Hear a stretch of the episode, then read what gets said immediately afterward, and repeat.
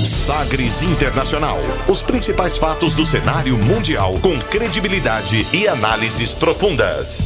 A contextualização histórica das últimas notícias com a apresentação de Rubens Salomão, comentários do professor de História Norberto Salomão e participação de especialistas. Um programa que vai além da notícia, com reflexões abalizadas sobre o panorama global.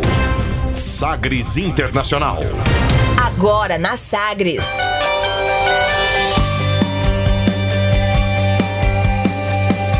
Olá, seja muito bem-vindo ao Sagres Internacional. Estamos chegando para a 45 edição do programa. Eu sou Rubens Salomão e a partir de agora com você, ouvinte Sagres, os fatos precisos e análises credenciadas sobre os principais temas mundiais.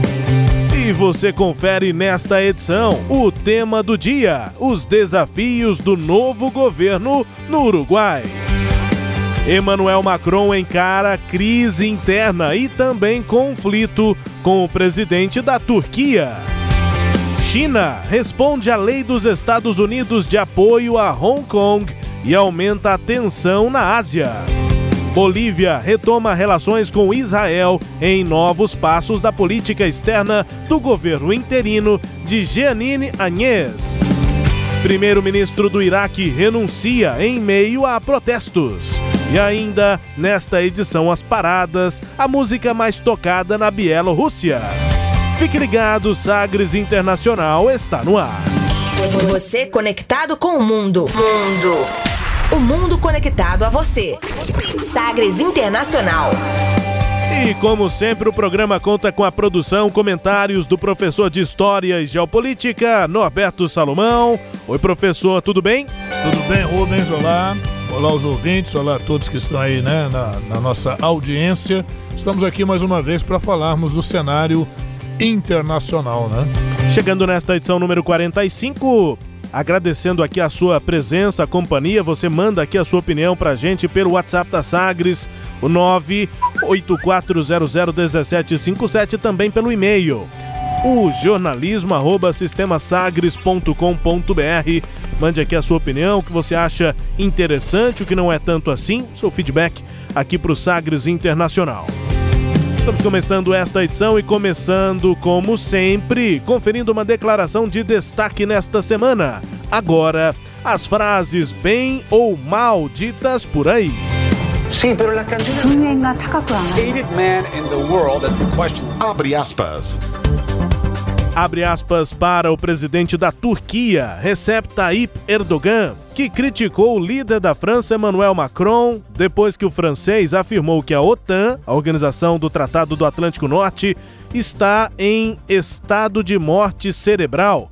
Recep Erdogan respondeu no mesmo tom e disse que é Macron quem está em estado de morte cerebral. Ne diyor? NATO'nun beyin ölümü gerçekleşmiştir. Sayın Macron, bak Türkiye'den sesleniyorum. NATO'da da söyleyeceğim. Önce sen kendi beyin ölümünü bir kontrol ettir. Çünkü bu ifadeler ancak senin türündeki beyin ölümü gerçekleşmiş olanlara yakışır. O que foi que ele disse? O disse? É, o que foi que ele disse aí, Recep Tayyip Erdogan, é o presidente da Turquia, abre aspas, você sabe fazer discurso, mas não pode bancar as decisões da OTAN. Primeiro deve analisar sua própria morte cerebral. Essas declarações convêm apenas a pessoas como você, que estão em um estado de morte cerebral. Ninguém se importa com você. Acredite em mim, ele é um inexperiente. Não sabe lidar com o terror, por isso os coletes amarelos invadiram a França. Fecha aspas. Uma frase relativamente curta de Erdogan, mas que tem muitos elementos aí para essa análise. A reação do presidente da Turquia, Recep Tayyip Erdogan, foi iniciada depois que Emmanuel Macron criticou a ofensiva que a Turquia lançou no mês passado na Síria contra uma milícia curda apoiada por países ocidentais. Chegamos a detalhar isso aqui no Sagres Internacional. As declarações do líder turco reforçam as tensões entre a Turquia e a OTAN da qual a Turquia é membro, antes de uma cúpula da aliança que vai ocorrer em Londres já na próxima semana. Além de Erdogan e Macron, também a chanceler alemã Angela Merkel e o primeiro-ministro britânico Boris Johnson também vão se reunir à margem dessa cúpula para discutir o conflito na Síria. No mês passado, a Turquia iniciou, portanto, essa operação no nordeste da Síria contra a milícia curda das Unidades de Proteção do Povo, que Ankara considera como terroristas. E agora, é, essa frase aí de Erdogan, que tem muitos é, símbolos, digamos, né? Nessa frase, nessa declaração do presidente da Turquia, professor. É isso mesmo, Rubens. Ele aproveitou para dar uma cutucada, né? Bem forte aí no, no Macron. Primeiro, a questão de, de financiamentos que a França se recusa a repassar para a OTAN, porque entende que a OTAN está com uma postura muito passiva diante das ações da Turquia. Uh, uh, você disse até o final aí, né? Uh, Ankara, né? Segundo o posicionamento de Ankara. Lembrando que Ankara é a capital da Turquia, né, em que pese talvez a cidade mais famosa da Turquia ser Istambul, sua capital é Ankara. E a outra questão, ele dizendo, olha, esse cara, esse cara né, o, o, o, Macron, nem sabe como lidar com essas questões, tanto é que ele está tendo problemas lá na França com os coletes amarelos, enfim, ele não sabe lidar com o país dele, é mais ou menos isso que ele está dizendo, vem querer dar pitaco aqui no que eu estou fazendo. O problema é que as ações da Turquia não são respaldadas plenamente pela OTAN, os Estados Unidos até já ameaçou estabelecer algum embargo, alguma coisa à Turquia, se ela atuasse com essa violência contra os curdos. É bom lembrar que os curdos, os guerrilheiros curdos, foram grandes aliados dos Estados Unidos no combate ao Estado Islâmico. E assim que o Estado Islâmico estava, digamos assim, devidamente é, controlado, né? Os Estados Unidos diz que até acabou, que não tem mais. Não dá muito para acreditar nisso porque ele trabalha, eles trabalham com células, então é muito complicado. A gente prefere usar o termo enfraquecido. Enfraquecido, né? talvez desmobilizado, desmembrado, uhum. né? E, e, depois disso, o Donald Trump, de forma bastante unilateral, foi e retirou tropas da região e deixou seus aliados curdos nas mãos e agora na mão, né? Uhum. É, e agora vem essa, essa condição da Turquia chamar os curdos de terroristas. Os curdos são um povo que não tem um Estado. Eles precisam de uma territorialidade de um Estado e eles são considerados um, um problema sério ali para a Turquia, para o Iraque, não é? Então isso vai gerando uma crise humanitária muito forte na região e a Turquia não, não, não abre mão de usar a força, a violência, porque entende que está combatendo terroristas. E qual a relação, a gente chegou a explicar isso aqui num programa passado, mas é importante explicar, é, do Ocidente, ou seja, dos Estados Unidos, né, da liderança aqui do Ocidente, com os curdos, pensando no Estado Islâmico, professor? Pois é, os curdos são. Porque precisaríamos voltar aí um pouquinho, né? Uhum. É, é, em tema que vai ser até debatido um pouquinho também aqui, aqui no programa daqui a, daqui a algum, algum, algum momento. É, o que, que acontece? Quando os Estados Unidos e o Reino Unido desobedecendo decisão do Conselho de Segurança da ONU, invadiram em 2003 o Iraque, né, na chamada Segunda Guerra do Golfo, e destituíram do poder lá o Saddam Hussein, é, e é bom lembrar que Saddam Hussein era sunita, só para o ouvinte uhum. se atualizar aí. Sunita é aquela corrente menos ortodoxa do islamismo. Xiita, a corrente mais ortodoxa. Por uma questão de influência de países ocidentais desde o século XIX na região, é, os ocidentais cristãos tinham maior linha de diálogo com os sunitas do que com os xiitas. E o que, que isso vai gerar no Iraque? Um governo de minoria sunita sobre um país de maioria xiita. Quando os Estados Unidos entrou na região, ele quebrou com o poderio dos sunitas na área, mas propôs um governo de coalizão no Iraque. Então, quando os Estados Unidos invade o Iraque, ele propõe, a queda de Saddam Hussein, ele propõe um governo de coalizão. A verdade é que esse governo de coalizão nunca se efetivou. Os xiitas é que acabaram dominando o poder com o apoio do Irã, ali no Iraque.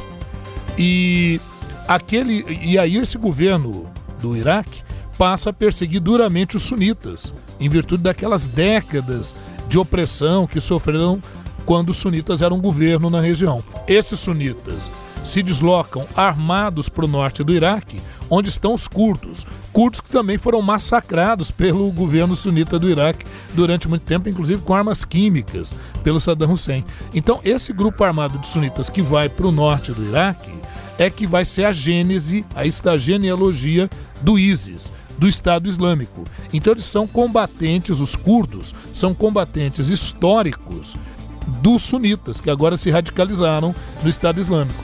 Então, quando vem a questão da Síria, a questão síria e a intervenção ali na região, os Estados Unidos se aliam aos curdos no combate ao Estado Islâmico, que era uma ameaça para vários países ali na região. Agora que o Estado Islâmico foi devidamente controlado, pelo menos momentaneamente, está sob controle, os Estados Unidos retiram as suas tropas da região e deixam os curdos uh, uh, sem aquela base de apoio que tinham anteriormente.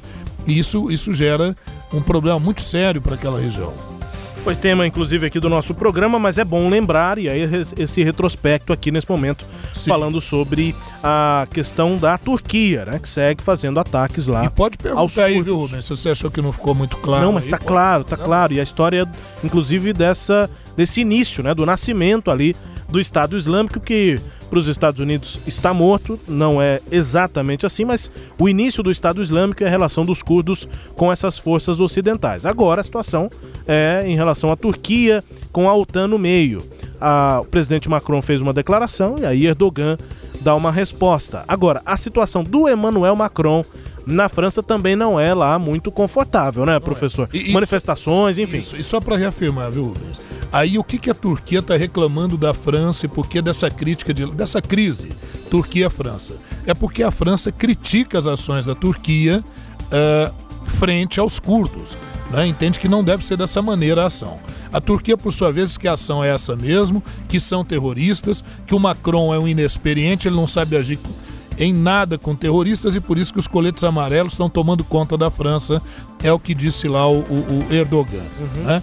É, é, agora, na verdade, né, no, no, fundo de tudo isso, a grande questão é que a, a, a Turquia ela precisa do apoio da OTAN. A OTAN, por sua vez, precisa de financiamento. E a França tem se recusado a repassar verbas para ações da OTAN que apoiem o governo turco nessa questão contra os curdos. Aqui no Sagres Internacional, a gente vai acompanhando aí essa situação lá no Oriente Médio, né? Mas também na França, cerca de mil agricultores organizaram uma manifestação em Paris contra políticas do governo que, segundo os agricultores, ameaçam a atividade agrícola no país. Eles se manifestam também em relação ainda ao acordo Mercosul-União Europeia, é uma concorrência avaliada por eles como agressiva. No meio disso, Emmanuel Macron vai fazendo política e discurso, né?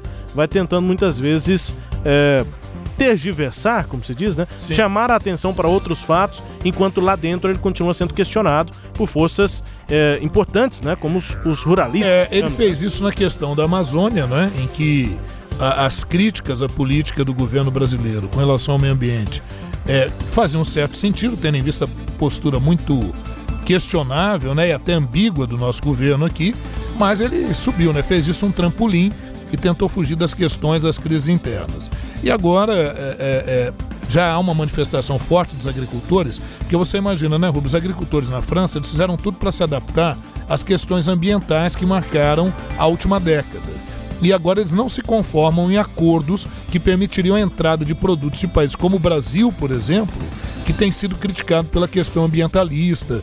É, o Brasil liberou, desde a entrada do Bolsonaro nesse último ano, mais de 130 uh, uh, defensivos agrícolas. Novos tipos de agrotóxicos. De né? agrotóxicos, né? né?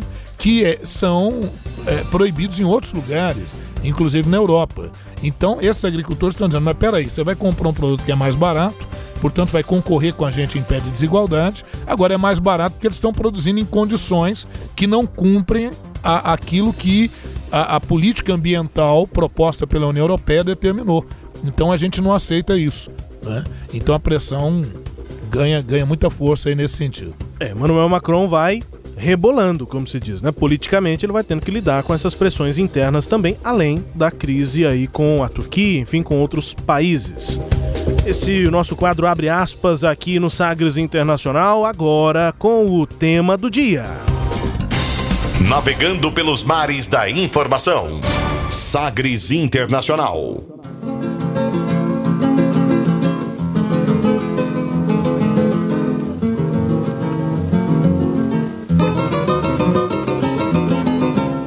Mate amargo que naciste en la rueda del fogón, derramando tradición entre un estilo y un triste mate amargo que trajiste entre tu yerba sabrosa la suavidad primorosa de una mano de mujer y el embrujo de un querer con que te cebó una moza.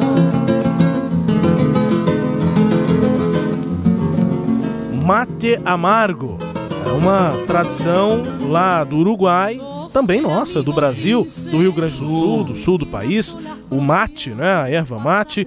Nós chegamos a citar aqui, inclusive, é, tudo que envolveu a história do, do mate, inclusive relacionando Uruguai, Paraguai, Brasil, enfim.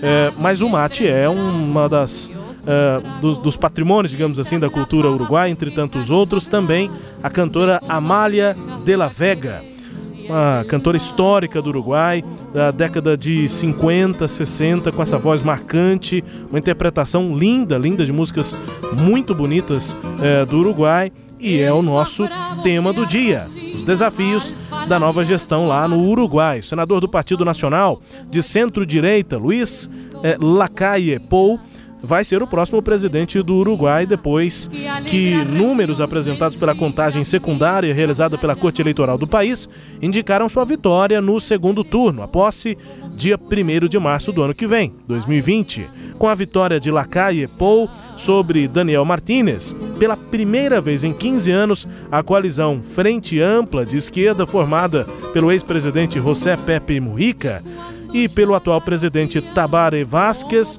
fica fora do poder. No forma espuma y estás del todo lavado.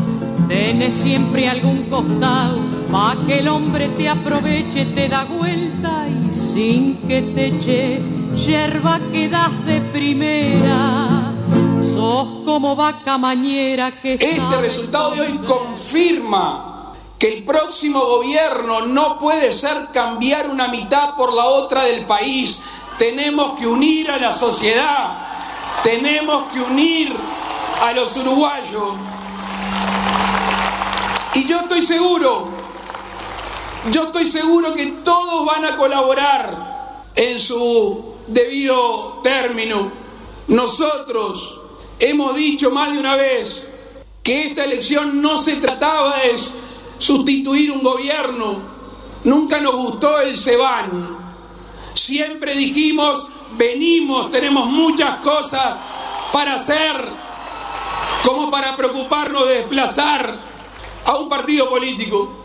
El Uruguay va a vivir un momento histórico que está sobre los hombros de hombres y mujeres de cinco partidos políticos que a partir del primero de marzo van a gobernar el país conjuntamente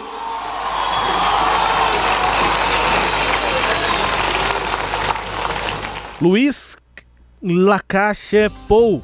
Lacache para a região do Prata, Buenos Aires. No geral, a gente ouve também bastante. Lacalle.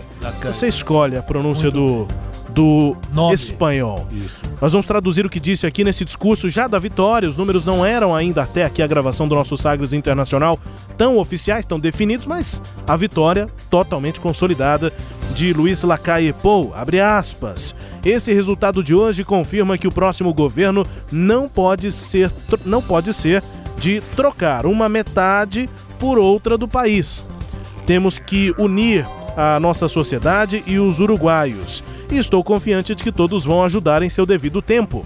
Nós temos dito que essa eleição não se tratava de substituir um governo, sempre dissemos que temos muitas coisas para fazer e para nos preocupar como um partido político. O Uruguai está a viver, vai viver, um momento histórico que está sobre os ombros de homens e mulheres de cinco partidos políticos que, a partir do dia 1 de março, vão governar o país juntos destacou aí nesse discurso Luiz Lacalle Pou, próximo presidente do Uruguai. Professor, é, só, mudança política. Isso, só ajustando um pouquinho o que ele diz, na verdade, ele diz: nós temos muita coisa para fazer no Uruguai. do que nos preocuparmos com um partido político. Uhum, sim, a é, preocupação não é com um partido político ou com uma troca partidária, enfim. Agora, E, e lutando contra a divisão do país, né? Isso, Não é a porque a, ideia- esquerda saiu e nós Sim. chegamos que agora uma metade do país está assumindo e outra não. Vamos governar para todo mundo. É isso. Agora veja como é que é a coisa, né, Rubens? As palavras muitas vezes elas não são, é, é, é, elas não estão em consonância com os acontecimentos. Que as eleições no Uruguai foram eleições democráticas, livres, nenhum dos candidatos é, questionou o sistema eleitoral ou coisa do gênero. Por exemplo, diferente do que aconteceu aqui no Brasil, né, em que elas foram pacíficas, mas a- a- a o, o PSL e os aliados do presidente Jair Bolsonaro, já do início da campanha, já questionando as urnas eletrônicas, né? De vez em quando, vez por outra, falam da volta do volta do, do voto Impresso. pré, do voto escrito, né? Do voto lá marcadinho na, na, na cédula, enfim. Não, lá no Uruguai não correu a coisa, foi correu muito bem. Até é, antes mesmo dessa segunda apuração, o, o, o candidato do, do Mujica, o Martinez, já reconhecia que realmente não teria como virar, que a vitória era do outro, até parabenizou o, o Luiz Lacalle pela sua vitória. É, então, nesse sentido, a coisa correu muito bem. Mas isso que ele coloca logo no início do discurso dele, quando ele diz que esse resultado é, é- é- tem que unir o país, não se trata de trocar uma metade do país por outra metade. Na verdade, isso é o que está acontecendo, né? Porque a- o, o Uruguai entra em um processo claro de polarização política. Porque, eh, veja, o Uruguai não estava em crise econômica, a economia do Uruguai estava indo muito bem. A questão do Uruguai, os desafios do Uruguai estão muito mais ligados à questão da segurança pública, porque realmente os índices de criminalidade, principalmente de homicídios no Uruguai, aumentaram bastante. E a questão de como é que o Uruguai, que é um país fronteiriço, como é que ele vai se relacionar? Porque veja a, a condição: o presidente Jair Bolsonaro disse que seria boa a eleição do Lacalle porque seria alguém, alguém do nosso time, como ele sempre costuma dizer. Né? E, e numa clara provocação, inclusive, à Argentina, que teve eleições recentes em que a vitória é da centro-esquerda argentina, do peronismo, do justicialismo, que não coaduna com, a- com o discurso bolsonarista. Então, isso, inclusive o próprio Lacalle falou: olha, eu acho que líderes governamentais não deveriam fazer colocações de países que estão em pleno processo eleitoral. Quer dizer, mesmo tendo o apoio do Bolsonaro, ele já colocou essa postura. O Lacalle não é um Bolsonaro uruguaio. O Lacalle é um cara de centro-direita. Eu te diria que o Lacalle estaria mais, por exemplo, para um Amoedo, para um. talvez ali para um Geraldo Alckmin né? Mais ou menos assim, meio nessa linha, né? Aí tem que ver como é que vai ser a postura e como é que vai ser esse discurso.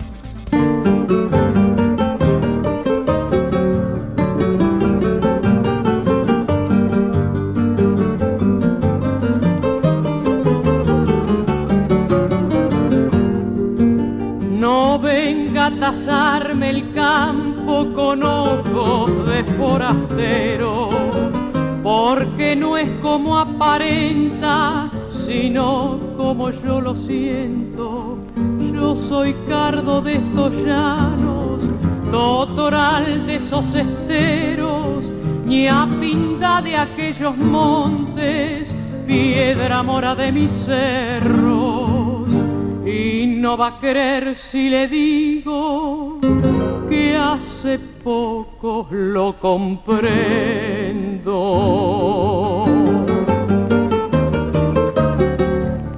Mas é linda a voz de Amália de la Vega, né? Voz linda, acompanhamento espetacular, né? É, o violão também.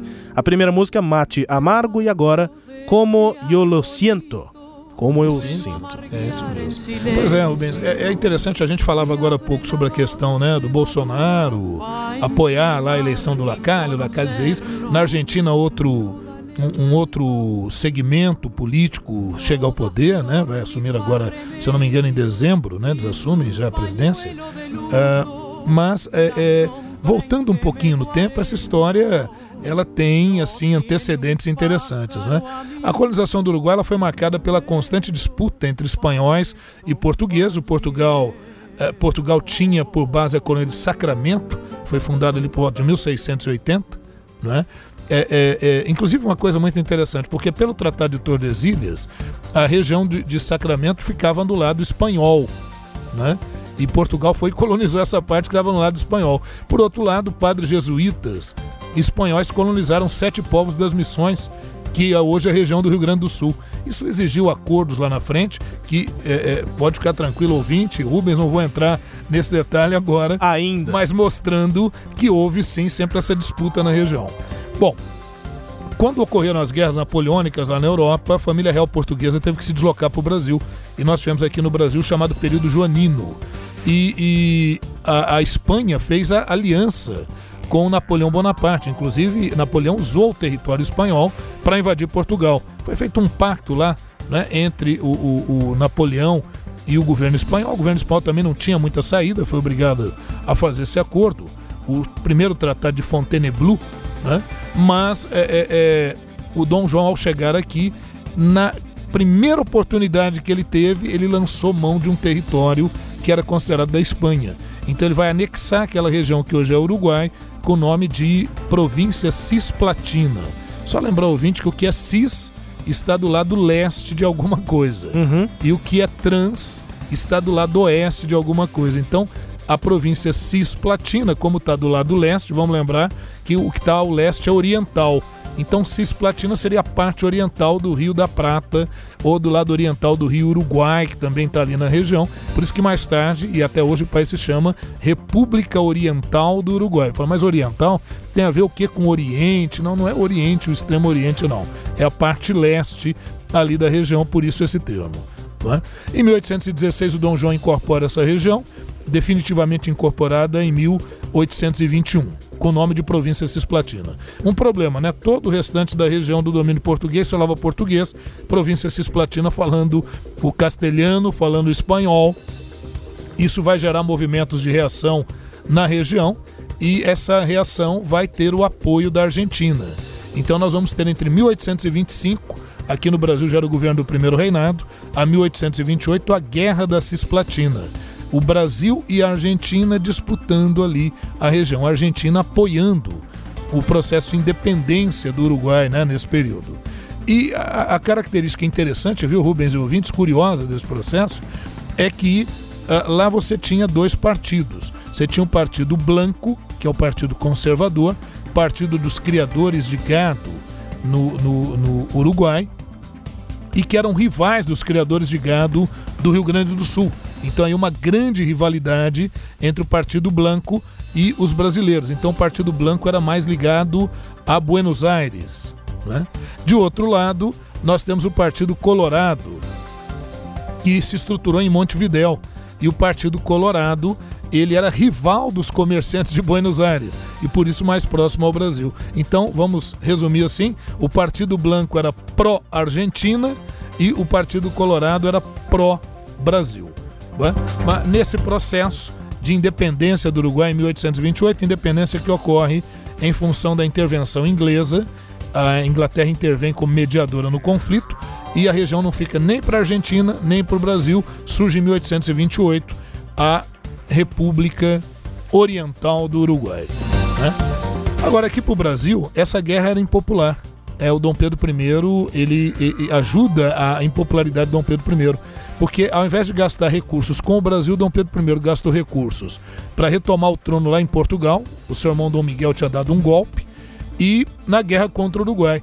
Então os brasileiros até parodiaram o, o hino da independência, que diz brava gente brasileira, longe vá temor servil, ou ficar a pátria livre ou morrer pelo Brasil. Os brasileiros parodiaram isso dizendo brava gente brasileira, longe vá temor servil, deixemos os estrangeiros e cuidemos do Brasil, fazendo uma crítica ao governo de Dom Pedro I e à própria Guerra Cisplatina. Isso, somado a outros elementos, levará à abdicação de Dom Pedro I em 1831. Bom, mas aí o Uruguai se torna uma nação independente, com o Tratado de Montevideo em 1828, com apoio da Inglaterra. Há aquela divisão interna em Partido Blanco pró-Argentina, Partido Colorado pró-Brasil e aí, na década de 50, o Brasil faz uma intervenção no Uruguai, chamada Questão Platina, para favorecer ao Partido Colorado. Para que o Partido Colorado chegasse ao poder, era mais interessante para o Brasil. O Partido Blanco é, vai buscar apoio na Argentina, mas na Argentina também um general chamado Urquiza tira do poder Manuel Rosas, que era o presidente da Argentina, e, e, com o apoio do Brasil. Então o Brasil, na década de 50 do século XIX, ele fez interferência tanto no Uruguai retirando do poder o Partido Branco e permitindo ao poder o Partido Colorado, quanto na Argentina, em que cai Manuel Rosas e sobe ao poder o general Urquiza. Então o Partido Branco fica sem o apoio argentino. E aí o Partido Branco, para poder voltar ao poder no Uruguai, vai buscar o apoio de quem? Do Paraguai, de Solano Lopes. E aí depois o envolvimento, inclusive, na Guerra do Paraguai. Quando ocorre a Guerra do Paraguai, é, forma-se a Tríplice Aliança: Brasil, Uruguai e Argentina. Só retomando um pouquinho, não é, Rubens e ouvintes, dessas relações internacionais que ocorreram aí na chamada região do Prata.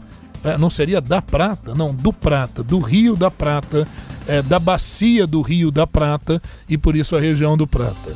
Bom, ah, daí para frente, né, o Uruguai teve ah, no seu cenário político sempre essa divisão, como a gente falou, entre blancos e colorados ao longo do tempo, sempre ora ou uma interferência, interferência do Brasil ou uma interferência da Argentina, mas no século XX, quando entramos no século XX, o presidente Bat Batle e Orden, Ordonez é, realiza um governo que coloca o Uruguai com grande progresso, grande desenvolvimento na questão comercial e também na questão da sua pecuária. O Uruguai chegou a ser chamado de a Suíça americana. Sim. Né? Uh, mas pro problemas internos, problemas políticos internos, porque essa Suíça americana não correspondia à distribuição de renda. Então ocorreram reações políticas muito fortes dentro do Uruguai e o Uruguai deixa de ser presidencialista de 1951 a 1966. Cria-se uma espécie de parlamentarismo no Uruguai, uma espécie de governo do diretório é, é, no Uruguai, né? É, mas que dura até 66.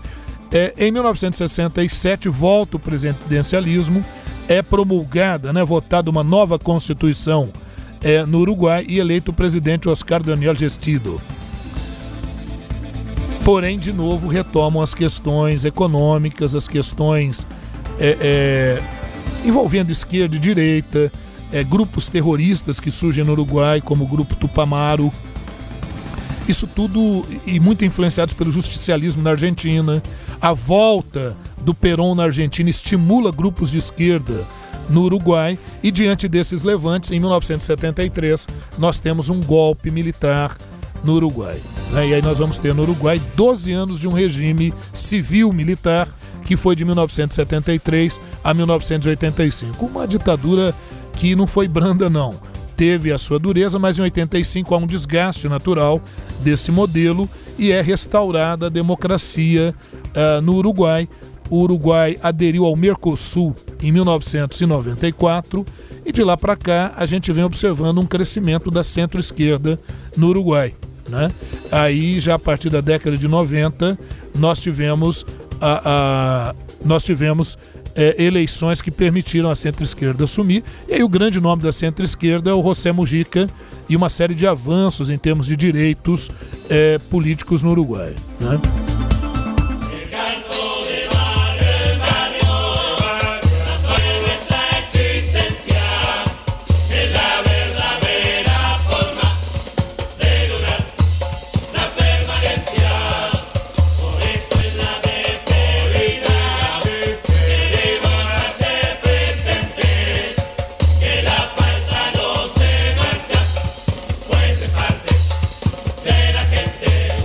Pessoal, isso aí é Carnaval no Uruguai.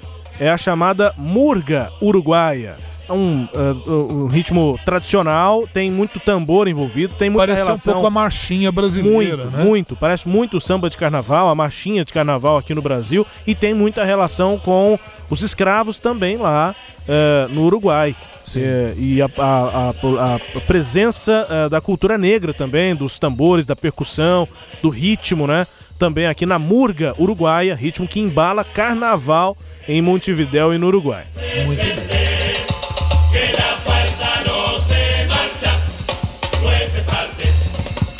Pois é. E aí agora, recentemente, né, Rubens, depois de 15 anos, a centro-esquerda lá no Uruguai perde espaço para a, a centro-direita, né, do, do Luiz Lacalle Pou, um advogado, ele, filho de um político que já tinha sido presidente, foi, foi o último presidente do Partido Nacional, que é esse partido de centro-direita lá no Uruguai. O pai dele, Luiz Alberto Lacalle, é, já tinha sido presidente, mas é, sai de uma maneira assim bem chata, né? bem constrangedora, acusado de corrupção, é, de desvios, isso que permitiu que a centro-esquerda avançasse lá no Uruguai. Mas é, o Luiz Lacalle consegue superar tudo isso porque ele se torna deputado.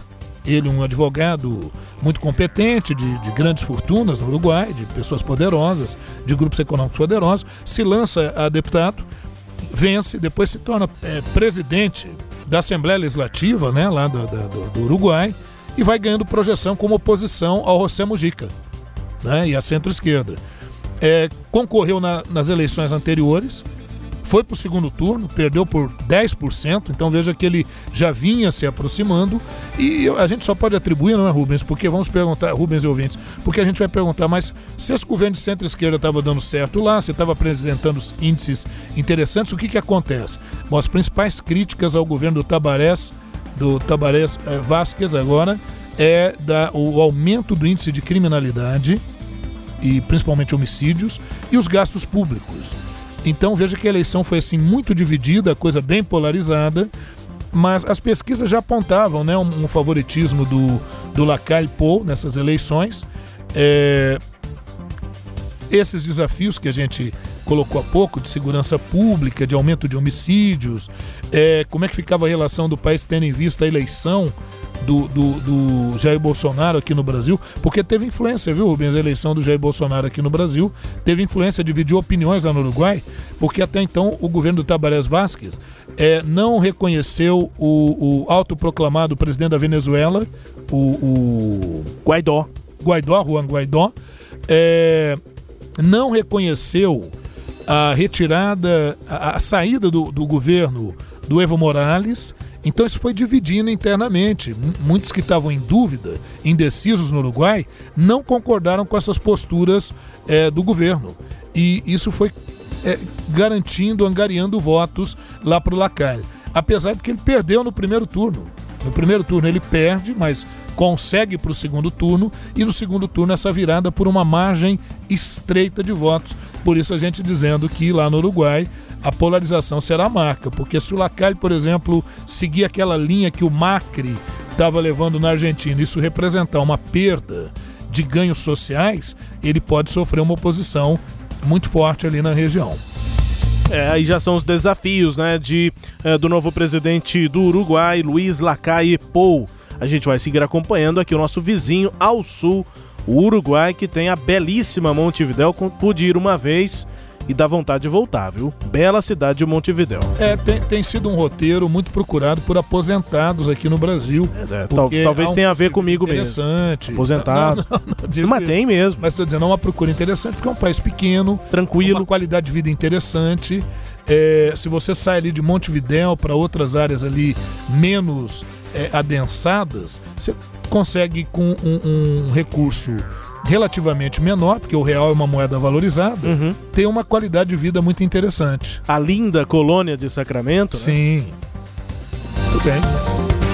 Montevidéu, Uruguai, nosso tema do dia aqui no Sagres Internacional. Intervalo, daqui a pouco a gente volta. Você vai conferir que a China responde à lei dos Estados Unidos de apoio a Hong Kong e a tensão aumenta lá na Ásia. A Bolívia retoma relações com Israel. São novos passos da política externa do país, agora com o governo interino de Jeanine Áñez. E o primeiro-ministro do Iraque renuncia em meio a protestos. A gente vai para o intervalo ouvindo mais uma música uruguaia e essa é a primeira música em língua espanhola a ganhar um Oscar de melhor música original.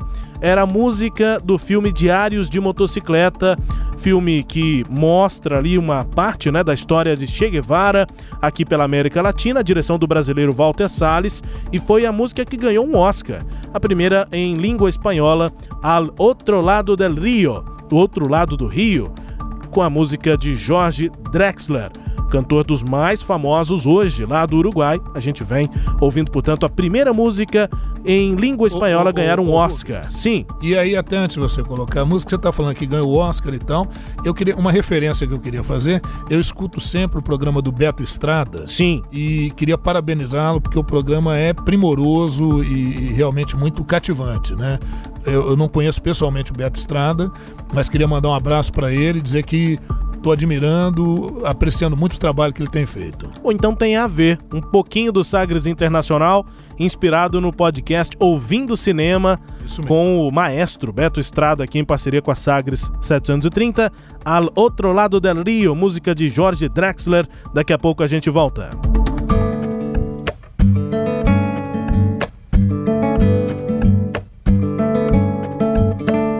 Clavo mi remo en el agua Llevo tu remo en el mío. Creo que he visto una luz al otro lado del río.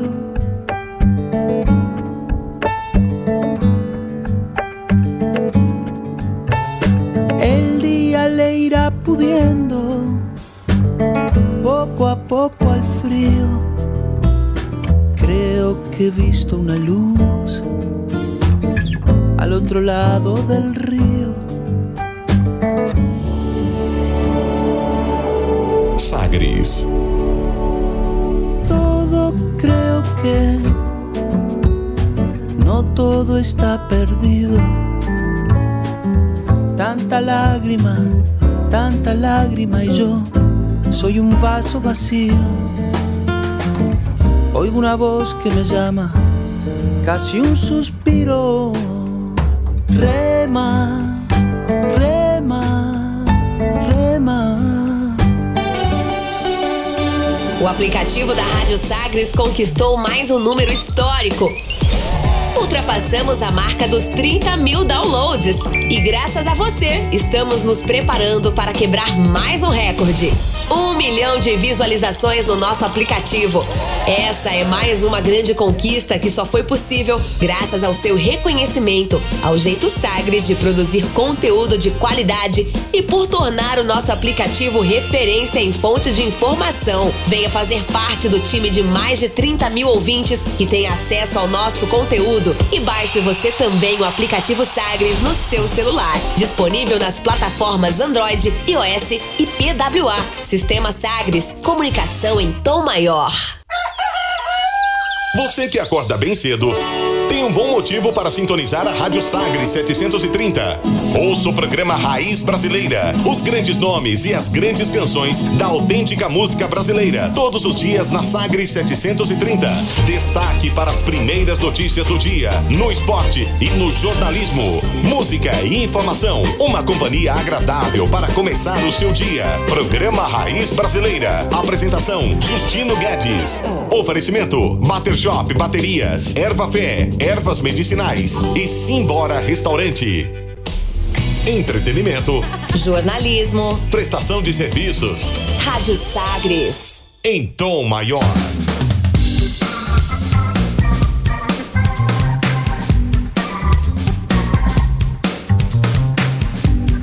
Estamos de volta com Sagres Internacional, aqui na Sagres 730. Na minha apresentação, Rubens Salomão, com os comentários do professor de História e Geopolítica, Norberto Salomão. A partir de agora, para girar as informações pelo mundo. Velas ao mar. As bolsas asiáticas fecharam em baixa nos últimos dias por conta da tensão gerada entre investidores por um tema que está no radar há meses a guerra comercial entre Estados Unidos e China. E dessa vez existe um fato, uma novidade no caminho. Aqui o presidente americano Donald Trump assinou uma lei que apoia manifestantes em Hong Kong, inclusive ameaçando a China com possíveis sanções com base em direitos humanos. Como era de se esperar, a China reagiu com a ameaça de firmes medidas de retaliação.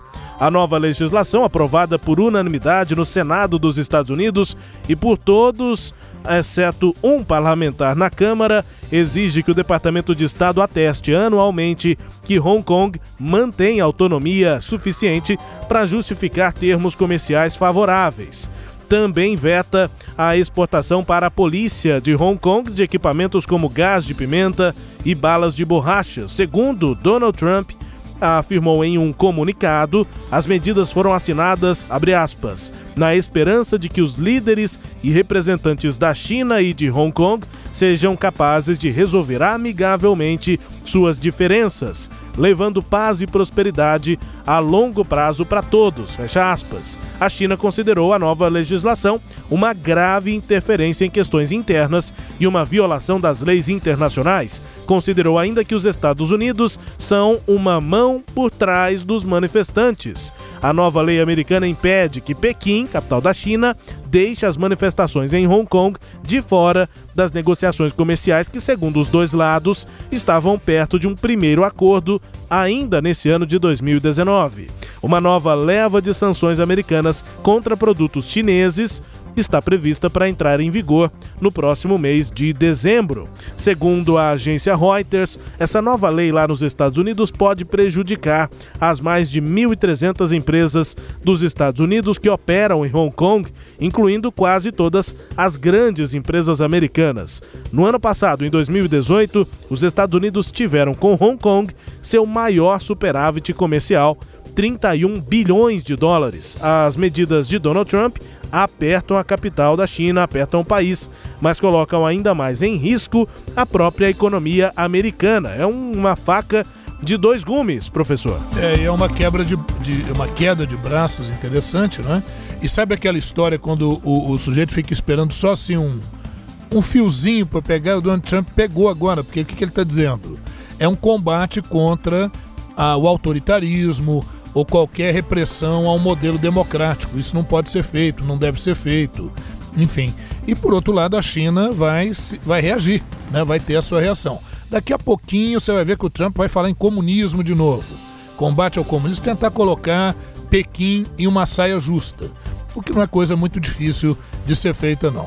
Vamos ver assim os próximos capítulos desenrolar dessa história.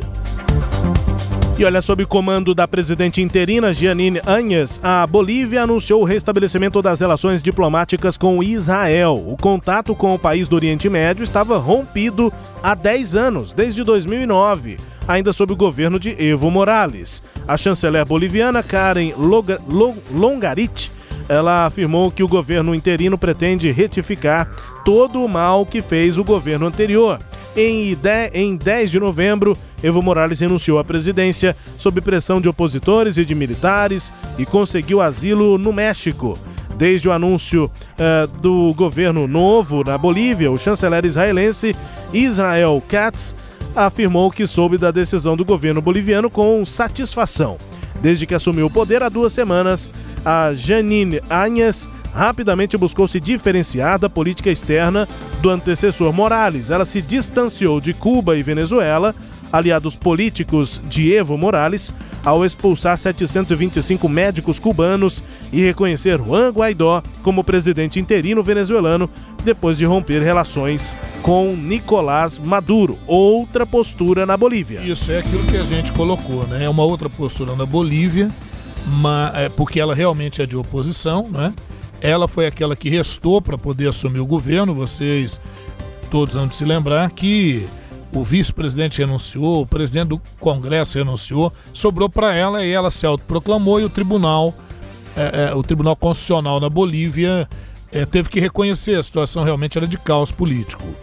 É, por outro lado, o, o, Evo Morales continua afirmando que ele foi vítima de um golpe, né, que houve toda uma trama para retirá-lo do poder em parte faz sentido o que ele fala, mas de outro lado também ele forçou muito a barra e atropelou institucionalmente as condições na Bolívia, então o resultado não poderia ser muito diferente desse que tem acontecido. Né? A Anies, né, ela tem uma postura realmente conservadora, então a gente nota que o, o, o aí trazendo um pouquinho para o nosso lado aqui, que o governo Bolsonaro vai ganhando aliados, né? Nesse sentido, não aliados com a mesma linha efetiva, mas com alguma sintonia nesses discursos. E eu vejo aí que a Venezuela vai ficando cada vez mais isolada nesse processo. Ainda na América Latina, o Peru não está isento de protestos sociais e políticos como os que diversos países da América Latina vivenciam, enquanto não reduzir a pobreza e combater a corrupção. Isso foi o que disse o presidente peruano Martim Vizcarra. O Viscar afirmou que a autêntica economia de livre mercado que ajuda o desenvolvimento do país é aquela que promove e protege os interesses das maiorias, fomentando a competição e não só os pequenos grupos de poder, em uma crítica aberta a empresários reunidos ao sul de Lima, capital do Peru. A enorme tensão política que temos vivenciado há vários anos prejudicou o crescimento econômico, mas a saída institucional e democrática dela, com um chamado para as eleições legislativas incluídas, reduziu o risco de cair em situações lamentáveis que afetam fortemente muitos países irmãos, disse Vizcarra. Mas devemos deixar claro que esse perigo existe e há questões que precisam ser enfrentadas, avisou o presidente do Peru. É, e a ideia aqui é a seguinte, né? Olha o que ele está dizendo, resumido assim, trocando em miúdos. O Peru sofreu um abalo, mas aqui é democracia, então não é como os outros estão vivendo aí, não. Chile, é, Venezuela, Colômbia. Aqui o negócio é organizado e nós vamos, mora vamos moralizar a casa. O discurso é bom, mas isso tem que se refletir em condições sociais adequadas, senão ele vai viver manifestações, e ele próprio disse, nós não estamos assim isentos de termos esse tipo de manifestação. Quem está muito preocupado com isso também, não é, Rubens, é aqui no Brasil. É. O próprio Paulo Guedes né, chegou a, de novo a, a, fazer assim uma menção a um AI-5, né, depois quis voltar atrás, quis ajustar o discurso, mas o governo, por exemplo, aqui no Brasil, está temendo que ocorra aqui questões que estão ocorrendo em outros lugares. E muita gente está dizendo, ah, essa esquerda vai reagir e tal. Eu acho que no, no, caso do nosso governo aqui, ele não deve temer muito a esquerda, não é, não é a primeira questão. Ele deve temer a própria classe empresarial que apoiou esse governo e que está um pouco decepcionada com o encaminhamento que está havendo da política econômica.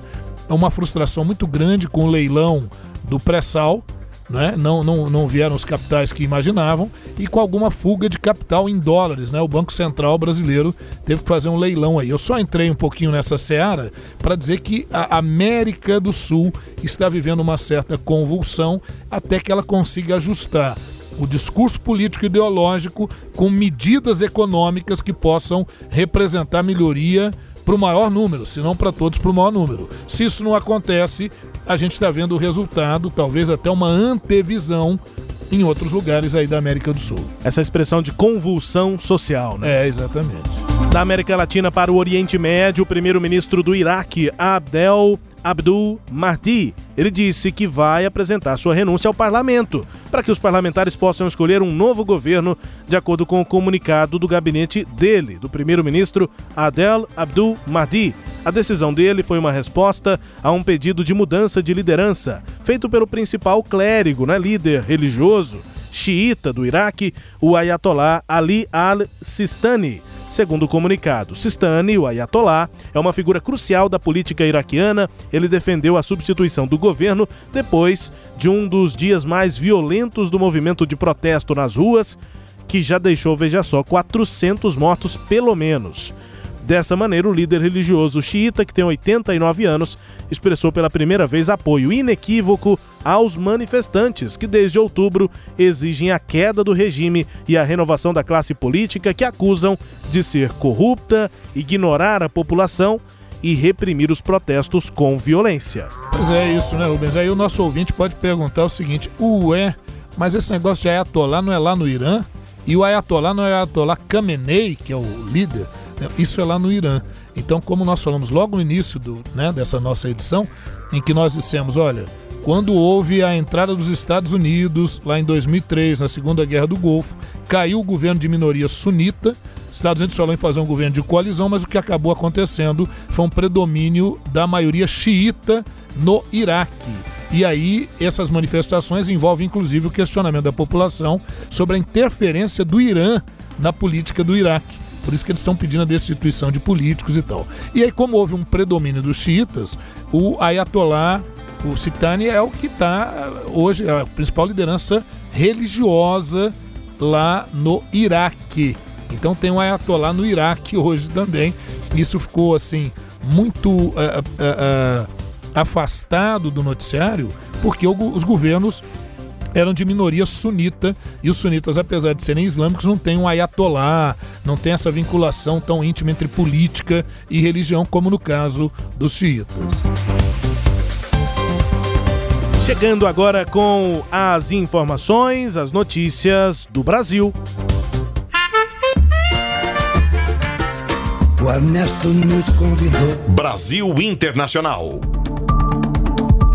Em uma exposição que foi feita na Comissão de Cultura da Câmara dos Deputados em Brasília, o chanceler Ernesto Araújo, o Ernesto, disse que o governo brasileiro está preocupado com sinais emitidos pelo novo governo argentino em relação à essência do Mercosul. Aspas, Se o segundo sócio do Mercosul tem uma visão tão incompatível quanto aquilo que consideramos a essência do Mercosul, precisamos pensar nisso. Fecha aspas, disse Ernesto Araújo. O novo governo da Argentina assume em 10 de dezembro no lugar do atual presidente Maurício Macri. O futuro presidente Alberto Fernandes e a vice Cristina Kirchner foram eleitos no primeiro turno no dia 27 de outubro. Apesar dos questionamentos, Ernesto Araújo também disse lá em Brasília, aspas, não é que queiramos ter uma relação má com a Argentina, queremos ter a melhor relação possível. Um país irmão sempre será, independentemente do governo. Fecha aspas. Bate e assopra, professor. É, bate e assopra, mas eu tô vendo o discurso do Ernesto Araújo um pouco mais comedido, né? É, aí realmente, né, ele já se assentou na coisa. Achei interessante o discurso dele. Agora, faz sentido. Nós sabemos que o, o, o governo Bolsonaro e grande parte daqueles que são seus correligionários na política, seus aliados e assessores, eles são antiglobalistas. A ideia é antiglobalismo, então eles preferem acordos bilaterais do que acordos em bloco. Agora, sem dúvida, a eleição da, da, da do, do Fernandes e da Cristina Kirchner na Argentina, do Partido Justicialista, que é centro-esquerda, que foi muito criticada, inclusive pelo governo Bolsonaro, é lógico que isso vai trazer realmente uma dificuldade muito grande.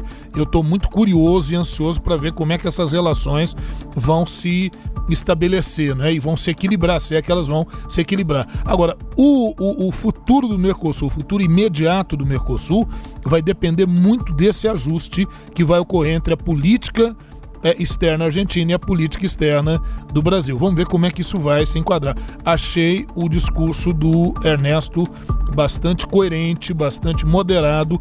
Eu acho que é por aí que se faz diplomacia. Hoje nós falamos aqui nesta edição sobre a constante crise né, e os novos capítulos da questão Estados Unidos-China. Pois é, o Brasil passa é, por essa questão. Pelo menos essa questão é que passa pelo Brasil. Né? Tangencia, né? né, no mínimo, digamos aí, né? Tem alguma influência aqui em decisões que o governo brasileiro deve tomar, porque a gente já fez inclusive um programa aqui sobre a indústria 4.0, está chegando aí a rede 5.g e aí para fazer isso o Brasil está pensando que, que empresas podem ser escolhidas e uma delas e uma gigante é a Huawei uma chinesa, e executivos que comandam as operações no Brasil e na América Latina da empresa chinesa de telecomunicações Huawei estiveram em uma reunião com o presidente Bolsonaro. Isso aconteceu há duas semanas. O encontro em Brasília buscou aproximar a companhia do governo em um momento crítico para a empresa. É que ela está no centro aí dessa disputa entre China e Estados Unidos e foi banida pelo governo americano de fazer negócios com companhias aqui do país, do país de lá, né, dos Estados Unidos. Isso acaba respingando aqui no Brasil por conta do alinhamento entre o governo Bolsonaro e o governo Trump. O governo Bolsonaro teve a reunião, mas ainda não deu nenhuma resposta, nem positiva nem negativa, em relação à Huawei. Em alguns dos momentos em que Bolsonaro acabou tendo de falar sobre questões internacionais, acabou sendo perguntado sobre a chinesa e ele simplesmente desconversou, não falou nem que sim, nem que não. A gente segue monitorando essa situação. O fato é que a Huawei tem crescido e muito. Ela já está uh, uh, passando ali a, a Apple e a Samsung, que está muito perto em vendas no acumulado do ano. A Apple e a Samsung continuam liderando, são é, quase que, que é, totalmente é, donas do mercado de eletrônicos.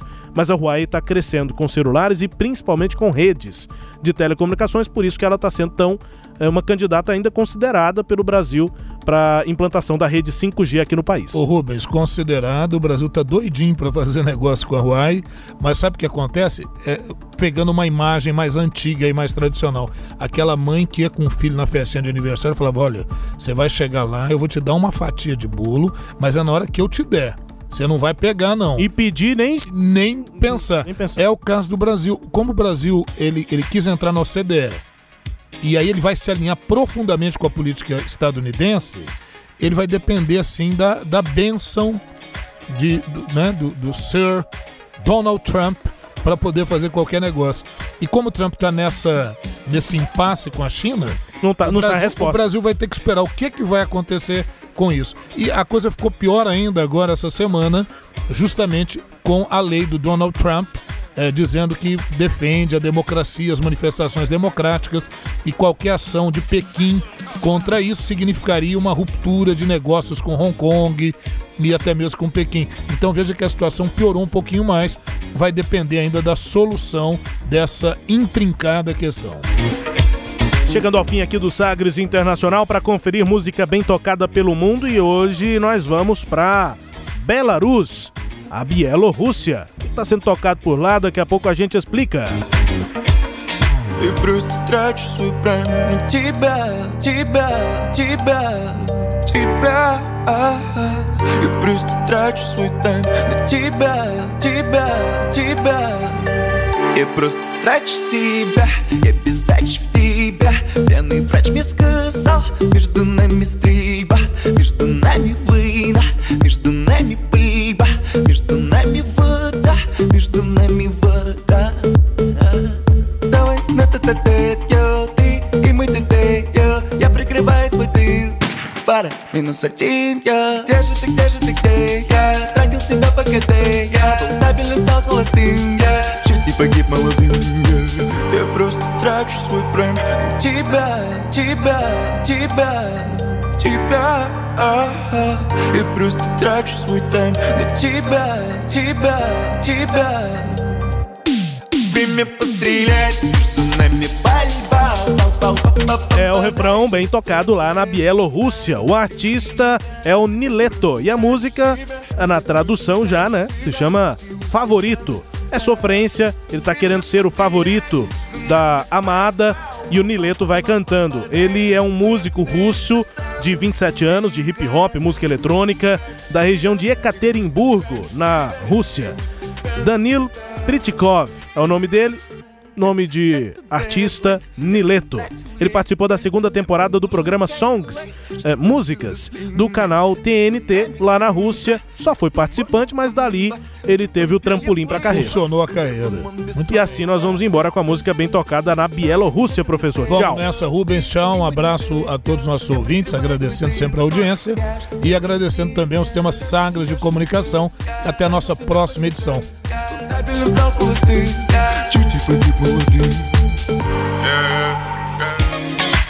Tchau, pessoal. Obrigado pela companhia aqui. Até a próxima edição. Esta foi a edição 45 do Sagres Internacional.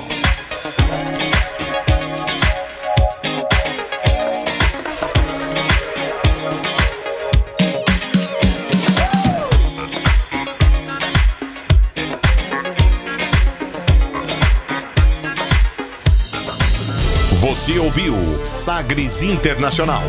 Os principais fatos do cenário mundial com credibilidade e análises profundas.